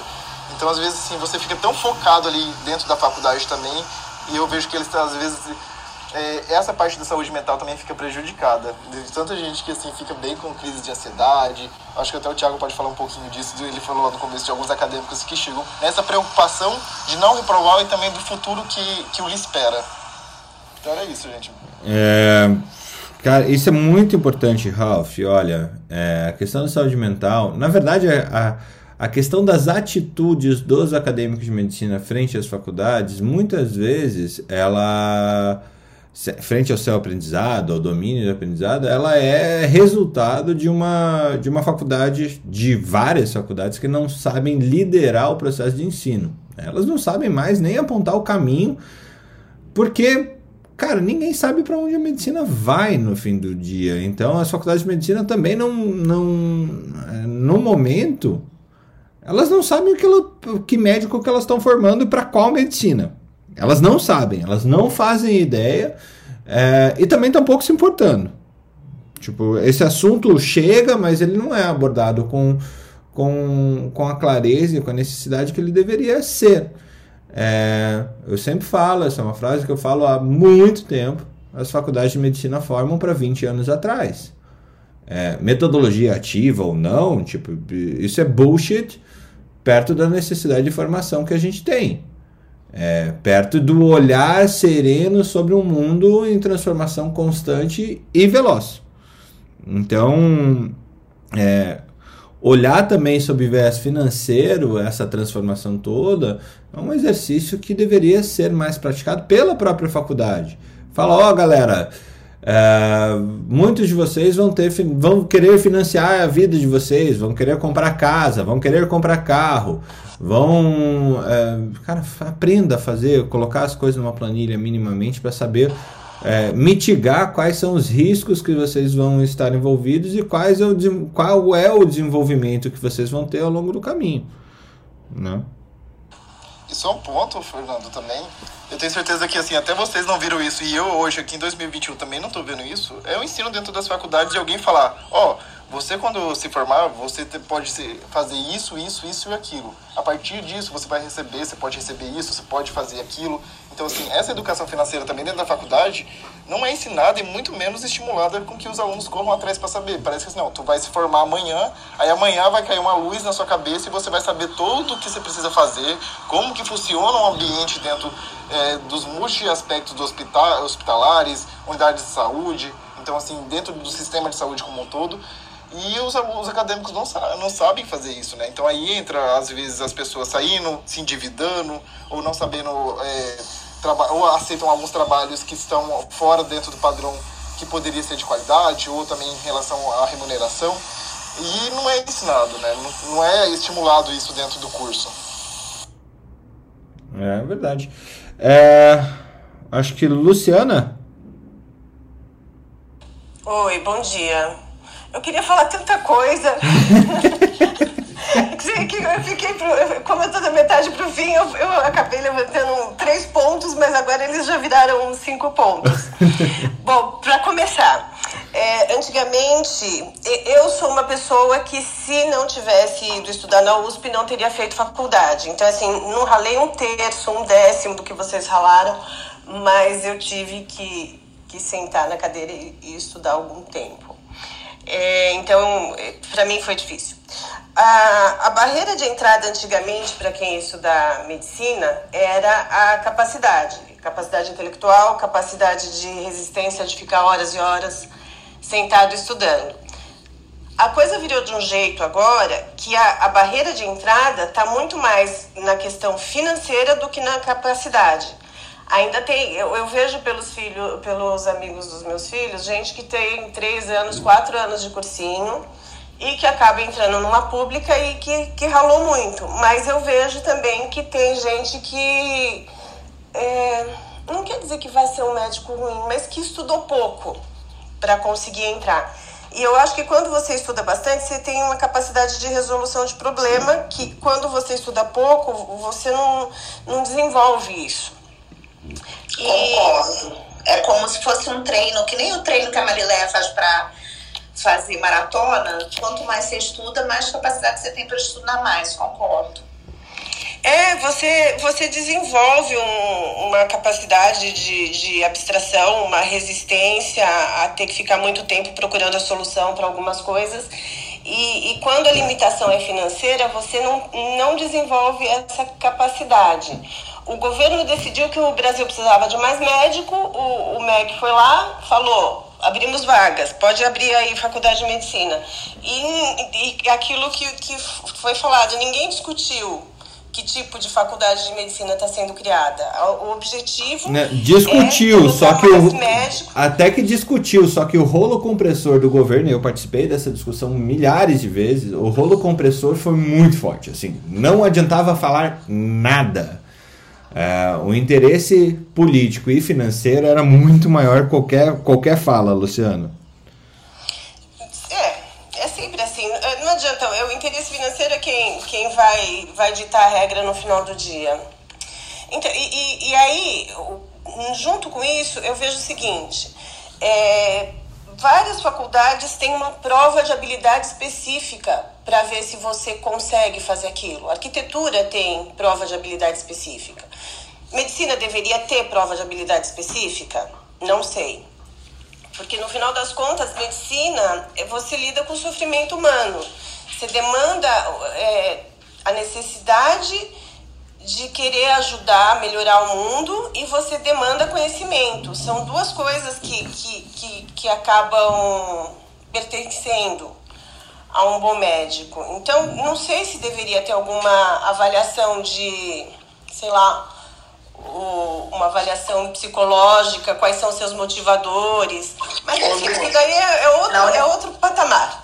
Na Universidade McMaster do Canadá, que eles começaram com modificação, várias modificações de, de ensino na medicina, você passava, tinha que fazer uma redação e passar também numa entrevista com pessoas da comunidade que, que é, viam se achavam que você tinha condição de ser um bom médico. Antes de entrar na faculdade, você passava numa entrevista com pessoas da comunidade. Então, é super interessante, mas onde eles não estão discutindo nem como vai ser a faculdade de medicina, eles não vão discutir que tipo de médico eles vão colocar no mercado. O cenário futuro. Claro, com certeza. É, a gente vai ter mais médicos mal preparados no mercado. Antigamente o cara ralava, estudava, não conseguia passar em medicina e ele ia fazer um curso de alguma área da saúde e ele era um profissional excelente porque ele estudou para fazer medicina. Ah, no futuro, eu enxergo não sei até que ponto que, que pode ser isso, médico mal preparado, que estudaram pouco ou que estudaram mal porque foram fazer uma faculdade que não, não tinha estrutura, vão estar todos desesperados tentando recuperar o investimento e vão estar ganhando menos do que se ganha hoje porque ah, vai ter uma quantidade muito maior de médicos no mercado, vai baixar a remuneração. que, que é o terceiro ponto. Uh, ponto de equilíbrio. Para quem está pensando em fazer conta, eu recomendo assim duas contas muito simples. Coloca todo o dinheiro, soma todo o dinheiro que custou para fazer a faculdade e depois faça o, o ponto de equilíbrio quando que você recupera todo o dinheiro que foi colocado lá. Até ali é só recuperação, não teve retorno de investimento ainda. E aí depois você começa a fazer a conta de quanto você está ganhando dividido por quanto você gastou. Para ver até onde, em que momento e qual o retorno de investimento que você tem. É, no final das contas, quem quer fazer medicina por, por ostentação é melhor investir num outro negócio e, e que, que, que, que dê mais qualidade de vida e que dê retorno financeiro, porque o valor que é investido é muito alto. Não só financeiro. O teu microfone fechou, Lu, tá certo? Ah, tá. Pronto. Não, é, é, não só financeiro, é, né? O valor investido também de tempo, de desenvolvimento e tal. É, o valor financeiro é alto, mas tem o valor, o valor de produção, né? Então, mas a, a, a, minha conta é a seguinte, você. Coisa de quem não tá na. quem não é médico, né? É, eu acho que se você quer fazer medicina por ostentação ou por retorno financeiro, vá fazer uma coisa que dê mais qualidade de vida. Porque vida de médico, tudo bem, tem todo o dinheiro que pode estar envolvido, esse número vai piorar no futuro, mas eu acho que vida de médico é para quem tem algumas habilidades específicas, quem tem alguns motivadores específicos, porque no final das contas não vai valer a pena dar mais dinheiro, botar o dinheiro em outra coisa, abrir uma franquia de chocolate ou investir na bolsa de valores. Perfeito. Silvana? Oi, bom Bem-vinda, primeira vez aqui conosco, bem-vinda. Só para te avisar, é gravado o nosso programa, tá? As outras pessoas já sabiam, Ótimo. por isso que eu não, não avisei. Muito obrigada, Fernando. Muito obrigada a vocês. Para quem não me conhece, eu tô aqui de franja e cabelo comprido, com a cara meio assustada, tá bom? É, eu queria agradecer o Jamil, que mais ou menos me mentora aqui no meio de vocês. Olha, digamos assim, é, cair aqui no meio de vocês foi extraordinário, uma coisa assim, digamos, do destino. Porque o que vocês têm falado desde que eu entrei, que é o Felipe, e o Ralph, você e o Messias, é exatamente tudo que eu tenho batalhado para fazer de um tempo para cá. Exatamente, é, exatamente. Toda a matéria que eu tenho batalhado para fazer, com, com a qual eu penso, é sobre o estudante de medicina, o estudante na graduação e na residência. Há pouco tempo eu lancei aqui um, um usando a, a plataforma da telemedicina, um curso bastante abrangente. Eu fiz assim, nesse curso nós tivemos 80 palestras, 65 palestrantes, abordando justamente o que o Ralph levantou, que é o empreendedorismo do estudante, para que ele mais ou menos fique um pouco independente do cargo da, da, da, da do, do, do, do problema financeiro, que ele possa ter uma ideia de que ele pode empreender ainda quando ele é um graduando ou um residente. Que ele possa ter uma vida um pouco mais independente. Para isso, o que ele tem que ter? Na graduação, ele tem que ter uma carga horária de, de, eh, eh, de educação financeira, de uma educação de empreendedorismo dentro da, da grade de, de, da, da graduação ele tem que ter um, uma graduação que, que inclua o que? Inovação, que inclua gestão, que inclua empreendedorismo, e, e isso é fundamental. E que falta hoje, na, os tempos mudaram, na é verdade. E, e, o que na minha época, de uns há 30 anos atrás, ninguém ia se preocupar em como conseguir dinheiro. Era uma coisa que não tinha. A pessoa se virava, pedia para o papai, para a mamãe, para a vovó não era como hoje. Hoje mudou muito. Vocês não, vocês não entendem o que evoluiu a cabeça do graduando, do, do recém-formado. A cabeça mudou muito. Se a cabeça mudou muito, os tempos evoluíram, nós temos que mudar a grade para acompanhar os tempos e para acompanhar a mudança da cabeça do graduando, do residente que evoluiu, pensa diferente, tem responsabilidade que não tinha antes, era diferente. Não é que não tinha responsabilidade, mas não era uma responsabilidade como é hoje. Hoje o graduando e o residente, eles são diferentes, eles têm uma carga emocional de que eles têm que participar desse, desse, dessa evolução, em que eles têm que participar do, do pagamento do que eles devem. Eles não deixam mais na, na, nas costas dos pais ou dos avós. E eu acho que então a nossa obrigação, nós, pessoal bem mais velho, quase senil, nós temos que ajudar com o governo e nós temos que incluir essa, essa, essa formação para ajudá-los na graduação e na residência. Para que eles possam o quê? Para que eles possam ter um apoio, eventualmente fazendo, produzindo, tendo um produto que possa vir ajudá-los ainda na graduação na residência, logo quando estiverem formados, eles possam ter um aporte de capital que possa ajudá-los a pagar. Hoje, como vocês sabem, já falaram aqui, esse buraco nos Estados Unidos, ele tomou o lugar do buraco da, da, da do real estate, da, da, da como fala isso, real estate, de casas, de, de, de imóveis. É, hipoteca, Silvana, é o mesmo, o mesmo problema da, da, da bolha de 2008, hipote, o balanço então, hipotecário. da bolha de 2008, eles estão olhando para esse buraco e não sabem como tapar. Claro que nós não vamos chegar a essa, esse montante, aqui, mas é um problema muito sério como vocês falaram aqui, o problema mental que isso está trazendo é muito importante. E nós estamos sentados aqui e não estamos vendo, não estamos, não tomando uma, uma atitude mais assim básica, né? mais tapando o buraco embaixo para poder ajudar os estudantes. E aí, mais ou menos, digamos, o pessoal mais velho, acho que tem que se tomar as dores e sair na batalha. Como eu, mais ou menos, entrei nessa, na área aqui da, da telemedicina, o Jamil, o Jamil pode falar por mim, há mais ou menos seis meses.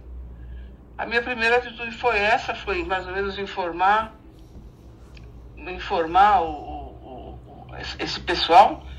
É, a minha intenção era, era informar residentes e pós-graduandos. Foi muito interessante, porque nós abrimos 600 vagas que em três dias foram fechadas pelo pessoal do mercado, tá?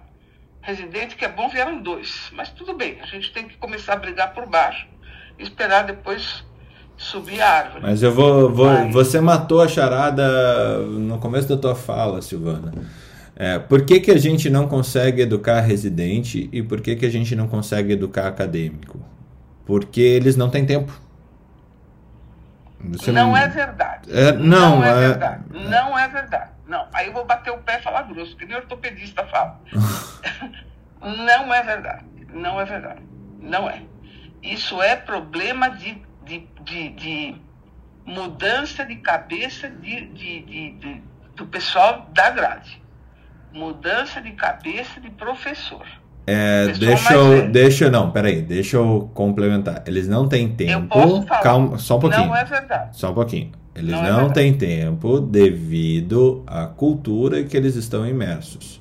Tá? Eu não estou falando que é exatamente uma falta sim. de tempo. A cultura vou Mas é, é, uma, é uma falta de tempo porque, como o Ralph falou ali atrás, como é, você está imerso em iniciações científicas, em ligas acadêmicas, em, em 12 horas de plantão diário, mais o plantão noturno na residência. Uh, você é consumido pela cultura para não dar tempo para fazer outras coisas. Voltando até a fala que a, que a, que a Ana Panigassi trouxe lá em cima, uh, ninguém pergunta para você como que você quer ser feliz no fim do dia e nem te dá os caminhos para que você minimamente não sofra com por isso. isso. Por isso que eu acho que a grade tem que ser mudada. Eu acho que a gente tem que brigar, nós que somos mais velhos, nós que temos experiência, nós temos que brigar pela grade. Tá certo? Agora, aí para brigar pela grade, nós vamos ter dois empecilhos grandes. Um é no próprio governo para mudar a grade, não é? E outro que eu vejo eu agora, onde eu estou, na tentativa de mudar a cabeça dos meus colegas numa coisa muito simples, eu não estou nem falando da grade, na tentativa de implantar no SUS, aí o Jamil pode também me ajudar um pouquinho, na tentativa de implantar no SUS uma ajuda necessária, básica, que meus colegas sabem que é necessária, porque eles sofrem junto comigo na pele. Implantar um serviço de telemedicina para ajudar especificamente na teletriagem por quê? Nós temos todos no SUS filas homéricas de pacientes procurando a gente. Então, eu não quero montar um serviço monstro, né? Interdisciplinar, não. Vamos limpar a base, tá? Vamos limpar a triagem. Vamos limpar quem está na fila de espera, por inúmeras razões. Então, isso precisa de uma mudançazinha pequena de conceito do que é importante, uma inovaçãozinha muito básica, Tá? Eu estou transportando isso para a grade, onde você precisa ensinar um pouquinho o pessoal a fazer conta, como gerir suas contas, não é como falou o Ralph. Que o Ralph realmente está racionando na minha cabeça como um maná caído do céu. E é, são coisas muito pequenas, e o que eu vejo é uma, é uma barreira intransponível na cabeça dos meus colegas, porque eu trabalho todos os dias há 30 anos. Então, é, eu vejo um problema lá embaixo, lá embaixo que é a necessidade de mudança da cabeça dos colegas, e o outro vai ser, é, como briga, por exemplo, do doutor Odorico no, no, no, parlamento, que é a mudança na cabeça no governo. É, a, a necessidade de mudança é lá embaixo e são duas lutas que eu acho que vão ser importantes para ajudar realmente os graduandos a terem uma área de fôlego, porque eles vão precisar de ajuda. Não vão precisar não, estão precisando, né? É. Falando aqui desde, desde 2012, 13, eu falo que é, isso é, é, sabido, né? A qualidade de saúde mental entre os médicos e os profissionais de saúde em geral, ela é, é, não é boa. Né? E não é boa por vários motivos. Uma delas é a quebra de expectativa entre o que você pensava da sua profissão uh, quando você entrou é, e o que encontrou. E ok, o mundo muda, as, o, as as situações mudam ao longo do caminho, mas essa quebra de expectativa é, de propósito de vez em quando ela acaba impactando de forma muito negativa nas pessoas. Uh, e a outra, e se o propósito for dinheiro, pior ainda, né? Porque dinheiro não pode ser propósito. Não única e isoladamente, não é o propósito, uh, não pode ser o propósito de vida das pessoas unicamente o dinheiro. É, se as pessoas não entendem que dinheiro é ferramenta para uma vida é, mais tranquila e mais feliz, é, realmente elas terão problemas ao longo do tempo. É, para trazer ainda e abrir de novo o microfone aí para o Jair, é, só é, eu, eu, compartilhei no grupo de Telegram e você que está aqui embaixo e não faz parte do nosso grupo de Telegram, manda um aviãozinho ali para mim que eu passo o link, que a gente sempre traz as, uh, as fontes do que, que a gente discute aqui no Troca de Plantão lá no Telegram. É, eu compartilhei lá o estudo Demografia Médica do Brasil, um estudo de 314 páginas, está na terceira edição, última edição é de 2020. E nessa edição a gente tem aqui uma situação é, de como está a remuneração média mensal dos médicos, né? Então a gente entre os médicos essa distribuição amostral, Felipe, eu vou te, te fechar o microfone aqui, que abriu sem querer. É, a, entre a distribuição mensal, a gente tem quase 18,5% dos médicos ganham menos que 11 mil reais. 19,7% dos médicos do Brasil ganham entre 11 mil e 16 mil reais. 16,3% hoje ainda ganham entre 16 e 21. 12% de 21 a 27, 6,2% entre 27 e 32 e mais que 32, 11,4, quase 16% não responderam quanto ganha é, para essa pesquisa. Qual foi? Eu perdi aí que era muito. Qual foi o percentual que deu maior, Fernando? 11,4. Eu acho que entre todas as profissões, a medicina é uma das que mais tem gente ganhando acima dos 30 mil reais. Não, mas eu ia perguntar também 11,4 é esse, mas e qual é o percentual de a maior parte dos médicos está concentrado? Uh, a maior parte está entre 11 e 16. Perfeito. 19,7% das pessoas estão que responderam estão concentradas entre 11 mil e 16 mil reais. É... Obrigada. Posso falar de novo? É, eu acho que Jair, se quiser complementar, daí eu abro para ti, Lu. Tá, obrigada. Bom dia. Deixa a Luciana falar, Fernando. Não tem tá problema, bom. deixa ela. Eu fico muito brava quando falam que médico tem salário muito alto, que médico ganha muito, porque é uma proporção entre o investimento e o retorno. Na hora que se faz a conta de quanto se gastou e quanto se, esforço se fez para chegar nesse salário, a, a, a percepção muda. É só isso.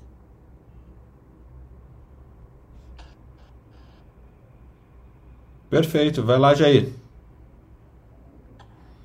Bom dia a todos, bom dia Fernando, bom dia os colegas. É muito bom, né? Um momento de reflexão para tantos insights super ricos aí numa manhã de sexta-feira. Acho que é, eu só agradeço por realmente ter descoberto esse canal já quase 100, 100 programas, né, Fernando? Segunda-feira. É, muita riqueza de de informações, mas eu quando eu levantei a mão aqui, já entrou no meio da história alguns outros, mas eu fiquei também tocado com é, os depoimentos pessoais, as vivências pessoais do Felipe, da Ana, de todo mundo, né, Messias. É, então eu também vou colocar um pouquinho só e sem ser piegas aqui, fazendo, eu vou ousar me, me, investir, né, ter a investidura de fazer o papel do pai de vocês. Por quê? Eu explico. Eu sou médico formado há 34 anos e tenho duas filhas médicas formadas. Uma está na residência, a outra já está é, preceptora, já está na vida. Então eu vou. Nossa, que felicidade, Jair! Parabéns! Legal. Então, só assim, eu vou falar tirante todos os aspectos socioeconômicos, financeiros. Vocês falaram muito de é, é numerários aí, né, da, da parte é, atuarial, de pagamentos, de, que lógico que isso sempre é muito importante. É, só que eu vou é, usar o chapéu do pai de vocês. É, tenha certeza, e eu conhecendo o pouco, é, mesmo que só por voz, a trajetória de cada um dos que estão aqui, mesmo talvez os que estão aí embaixo, é, o orgulho que o pai de vocês tem, é, de saber que vocês estão numa área humanitária, é, querendo ou não, com todos os vieses contrários a tudo que a gente vai falar, podendo servir ao próximo, é, podendo é, adicionar né, uma pitadinha de humanismo dentro de um mundo tão desumano né, que a gente vive, é, vocês não têm ideia da imensidão, tirando todos os investimentos, todos os, os valores monetários e financeiros, a imensidão da satisfação de ter visto vocês com canudo na mão, de ter visto vocês tra é, traçando essas trajetórias de vivências e vidas lindas aí. Então, queria deixar isso. É, me tocou muito o que o Felipe falou, tal. Então, eu tenho a, o privilégio de ter tido a vivência como médico, mas como pai de duas médicas. Então, é, eu queria deixar só isso, que eu acho que é, é importante deixar essa visão para vocês. Ah, que legal. Verdade, Jair, muito legal, bom. Que legal. Posso fazer um adendo, Fernando? Por favor. Bom, queria agradecer muito aqui, mais uma vez. Jair, nós devemos ter a mesma idade, pelos seus 34 anos de, de formado. Eu queria colocar também uma coisa é, bastante pessoal. Eu, quando formada, eu tive, quando formado, entrei na faculdade e tive dois filhos na faculdade. Não recomendo. Dei de mamar oito meses cada um, a cada um. Não recomendo. Eu, eu uh, me formei na Universidade de Santo Amaro, que seria hoje a Unisa, em São Paulo. Essa universidade, hoje, na faculdade, estava a 20 quilômetros de casa. Eu tive a sorte de ter carro e eu tinha uma babá, porque minha mãe e minha sogra não curtiam criança. Então a ajuda era zero. Então não tive escolha. Eu tive que me virar e ter uma babá. Então o que acontece? Todo mundo tem a sua história pessoal e você se vira. Ter uma escola particular, tive que ter babá, tinha que ter carro, porque não havia condução de jeito nenhum para lá. Fazia mil anos, faz mil anos. E digo para vocês, você tem tempo, porque eu tinha que dar de mamãe, eu voltava a cada quatro horas para casa. Tive ajuda dos colegas, espetacular. Tive ajuda dos professores, com exceção de dois, por sinal dermatologista. E é, então, as histórias são particulares de cada um, né? Todo mundo tem algum relato é, pessoal para contar. Mas eu digo, a gente tem tempo, a gente tem tempo. E eu acho que esse tempo tem que ser bem orientado para os alunos. E, de novo, eu vou falar para o Fernando, a gente tem uma obrigação de trazer para eles possibilidades e ferramentas e armas para que eles possam se virar de uma forma mais coerente e mais salutar nos dias de hoje, que são dias mais difíceis do que eles eram antigamente. Porque antigamente o que acontecia tinha menos aluno. Realmente tinha menos aluno. E não é só na escola particular, é por isso que eu estou falando para vocês. Nós temos a Escola Paulista de Medicina, tivemos uma necessidade de montar o que é conhecido como Projeto Semear, que é um projeto brilhante é, que foi é, é, feito pelos, pelos docentes, eles têm 130 docentes nesse programa, que eu tenho o privilégio de participar dele, de mentoria e com tutores também, para ajudar o pessoal de baixa. E eu digo baixa renda porque esse pessoal não tem o que comer. Eu não digo nem transporte, nem dinheiro para livros, eu estou falando de comida, porque está entrando um pessoal pelas cotas e esse pessoal não tem dinheiro para sobreviver na faculdade, na universidade. Ainda e mais em São Paulo, né? Que é bem mais caro, né, Silvana? Veja, mas nós estamos em São Paulo, nós estamos na Escola Paulista de Medicina. Então eu estou dizendo para vocês, é, ele é universal o problema. Ele não é, não está só na escola privada, ele é universal. Então eu vejo com muita, muita seriedade e, e, com muita preocupação a necessidade de mudar, mudar as condições básicas para que os alunos possam ter condições melhores, não só as mentais, que são fundamentais, mas as condições de poder sobreviver durante a faculdade e logo após é, durante a faculdade para poder pagar sua, sua vida do dia a dia, melhorar suas condições de vida privada, de vida de, de, de do, do, do, que tem para prover a sua vida durante. São seis anos, depois tem a residência, para ter uma qualidade de vida melhor e não ter essa multidão de dinheiro para pagar depois que se forma. Nos Estados Unidos, um residente, há 10 anos atrás, se formava e já tinha um emprego, há 10 anos atrás, de 100 mil dólares, considerado um valor muito baixo, que não tinha como ajudá-lo a pagar suas contas, que é o problema lá de 2008 e para hoje, então, nesse fala. 100 mil dólares, o cara já começava a ter seu primeiro emprego, considerado baixo o valor, né? Então, imagina aqui. É, é grave o problema, é muito sério isso aí. é, sério. mas é assim, enfrentaremos. E, mas como, como até a gente falou na quarta-feira que a gente estava discutindo é, a respeito de formação e tal, e, e, saúde, saúde baseada em valor, toda essa coisa da inovação e tudo mais é que de fato é, tanto a, a saúde vai piorar muito antes de melhorar e a condição dos profissionais de saúde, tudo que a gente olha em quadruple aim, qualidade de vida do profissional para que ele possa entregar é, saúde na ponta, ela vai piorar ainda muito antes de melhorar, se é que vai melhorar. É, então, é, de alguma forma, eu acho que a iniciativa privada, pública, é, terceiro setor, é, industriários, as pessoas que vão precisar ter a saúde garantida no futuro e que tem grana para poder é, fazer alguma coisa, a gente está falando de dinheiro, sim. É, a gente precisa levar esse awareness para frente, é o que a gente está fazendo aqui, é o que a gente tem feito aqui, 99 episódios é, cutucando não só a parte linda e bonitinha da medicina mas, e da saúde em si, mas também cutucando a parte que dói, é, e dói, e tá doente, e, e continuo dizendo que as faculdades de medicina, as faculdades de saúde não sabem que profissional e nem para que mundo elas estão formando.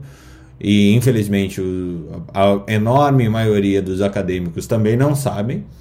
É, então a gente está num, num, numa, numa loucura que a nossa pergunta sobre dá para pagar o financiamento da faculdade e aí o, o financiamento financeiro é, é possível que sim, que dê, mas o, o, olhando para frente, não, o, o, payback, o ROI, o retorno do investimento, ele vai, ele vai ser garantido em mais tempo 8, 10, 15 anos às vezes.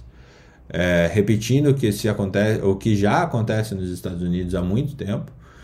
É, e, e é, com uma carga, com um valor emocional, com um valor de esforço, com um valor de estudo extremamente grande que a gente não consegue ver é, o quanto não está conseguindo colocar na conta uma questão que é extremamente importante, que é felicidade. Eu sempre falo já há muito tempo, desde que a gente começou a, a trabalhar com o olhar sobre as finanças pessoais do médico na academia médica. É, o médico é, é fundamental que o médico seja rico. Isso eu falei já algumas vezes. Não acho não acho errado repetir. É fundamental que o médico seja rico. Rico eu não estou falando sobras é, vultuosas de dinheiro, mas alguém com segurança financeira. Porque se o médico não for rico, ele negocia o paciente. Tá? Um médico que não tem dinheiro é um médico que negocia o paciente. É um médico que atende o paciente em cinco minutos. É um médico que aceita plantão é, porcaria para é, atender fila de porta de pronto-socorro de lugar porcaria, de cidades com gestão de saúde porcaria, é, e ele vira uma peça num ciclo é, é, vicioso que não entrega valor no fim do dia para ninguém, a não ser é, a, a, a via ou de poder político ou de poder financeiro do mercado é, de bolsa de valores e assim por diante. Então, é, essa é, é a minha leitura, né, individual, mas ouvindo a história de todos vocês, diversa, de lugares diferentes do país, entre pessoas que fizeram faculdades públicas e faculdades privadas, é, consigo também ver que as pessoas que fizeram ou fazem faculdades públicas e têm esse mínimo garantido, esse mínimo financeiro garantido para que tenham uma vida adequada, Silvana, que você colocou agora há pouco, é, que possam se alimentar e morar adequadamente enquanto fazem faculdade, essas pessoas vão ter vantagens sim, é, vantagens competitivas na carreira, é, por não terem a carga do financiamento estudantil para pagar depois, né? Então é, um, é mais uma vantagem que as universidades públicas se colocam frente às universidades privadas que era uma vantagem que não era aferida é, até 10, 15 anos atrás, é, de uma maneira clara, porque o, aqui no Brasil, o médico, 10, 15 anos atrás, ele tinha uma vida aparentemente garantida financeiramente pelos ganhos que ele ia ter, tanto no sistema público quanto no sistema privado. E hoje, essa garantia já não existe mais. E é esse o jogo que a gente está jogando. Algo a acrescentar? Alguém? Vou fechar a sala logo mais. Não, eu achei excelente. Aqui é. eu tô dirigindo, não tô conseguindo falar muito aqui. Mas tá maravilhoso. Você tá, tá falou muito bem, Fernando. Alex? É, eu acho que só para encerrar, até porque eu tenho outras demandas aqui, é importante que a gente tenha conhecimento de que a jornada semanal do residente hoje é de 60 horas, né? É, e a jornada normal de um trabalhador é de 40 a 44 horas semanais, né? E a gente vem vendo aí uma taxa de suicídio crescente de médicos residentes, uma taxa crescente de burnout. De acadêmicos também, Alex. É, é bizarro. exatamente, de acadêmicos e ninguém se suicida porque está com monotonia, talvez nesse contexto, porque é pouco provável que seja.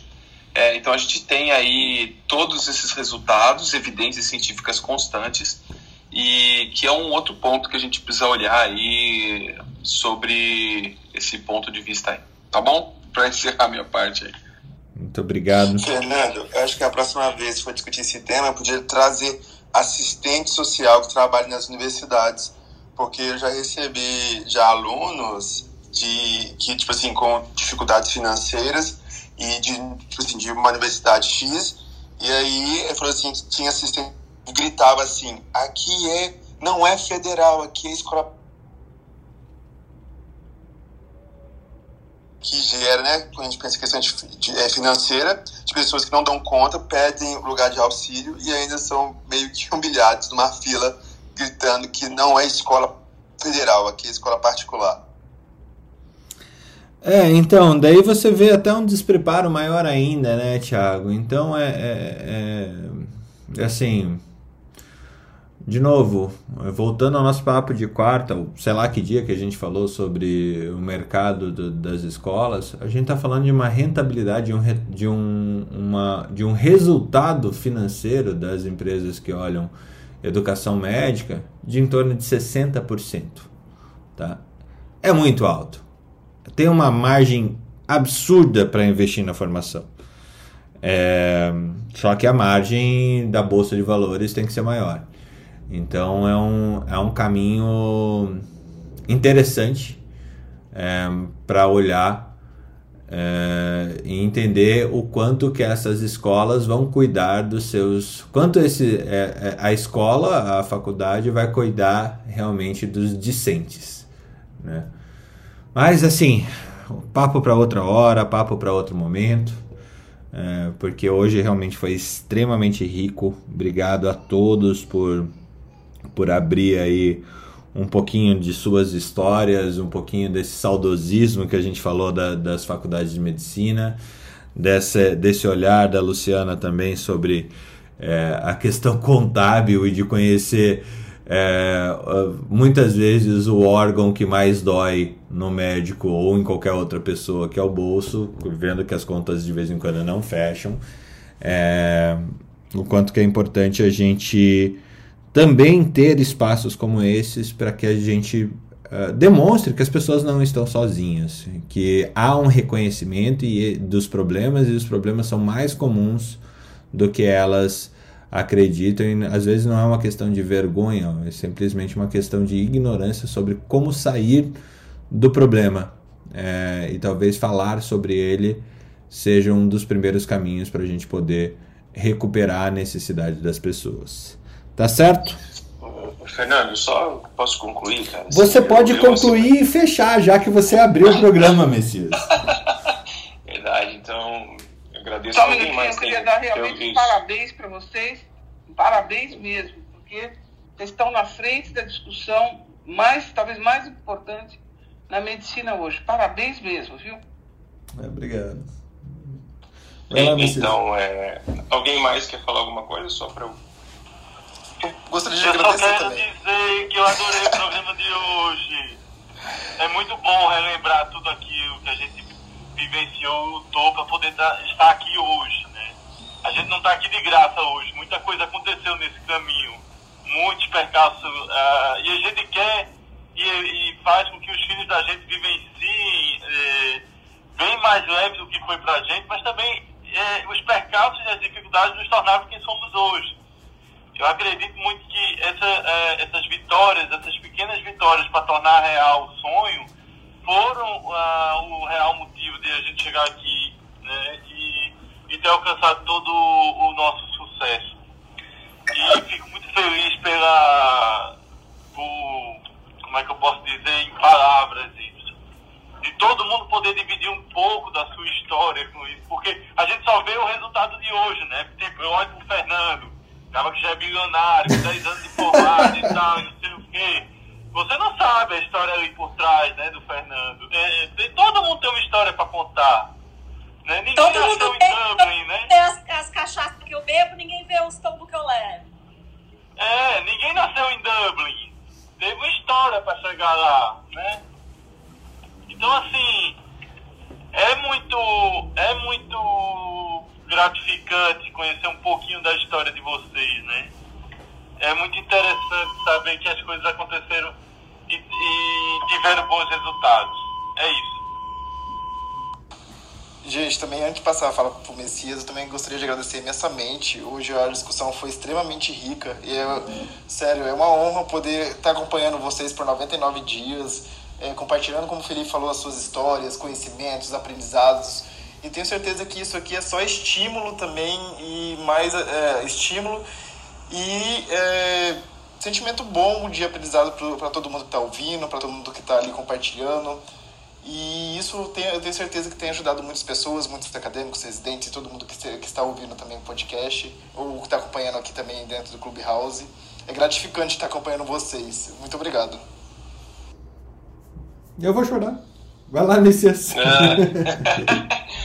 É, é, eu Chora, eu tô chorando.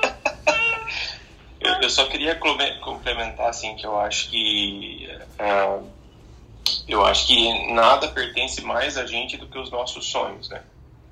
E, e tudo que a gente tem em, em, nós mesmos são os sonhos do mundo.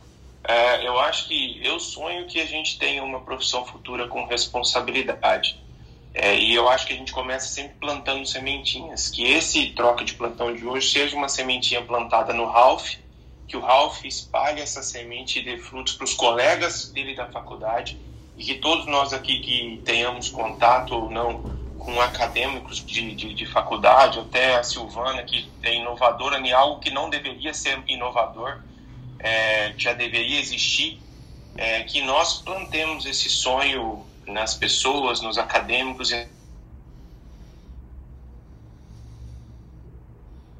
consigam ingressar nela com responsabilidade, principalmente financeira, principalmente administrativa e econômica.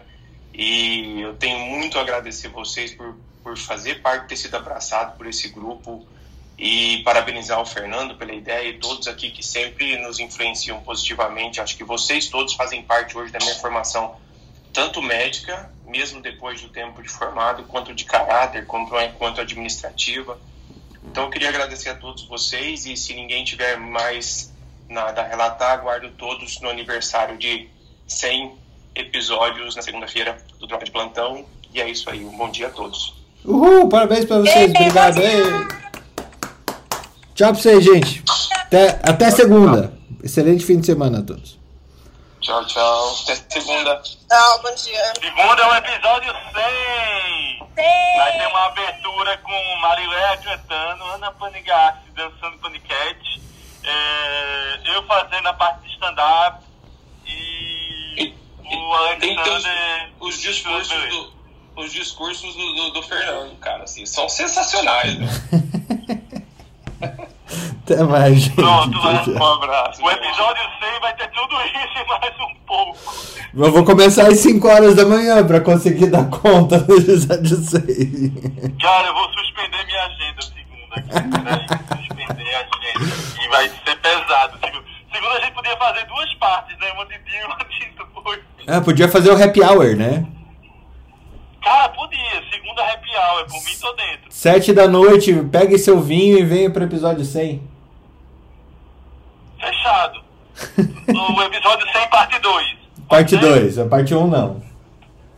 A parte 1 um é de manhã, 6 e meia. Pegue seu café e venha pra parte 1, um, pegue seu vinho e venha pra parte 2. Fechado. Fechamos. Episódio 100 em duas partes, segunda-feira.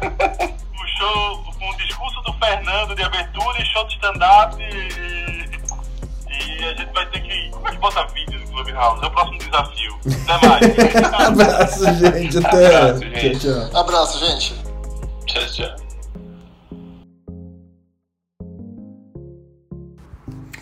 Academia Médica. Bem-vindo à revolução do conhecimento em saúde.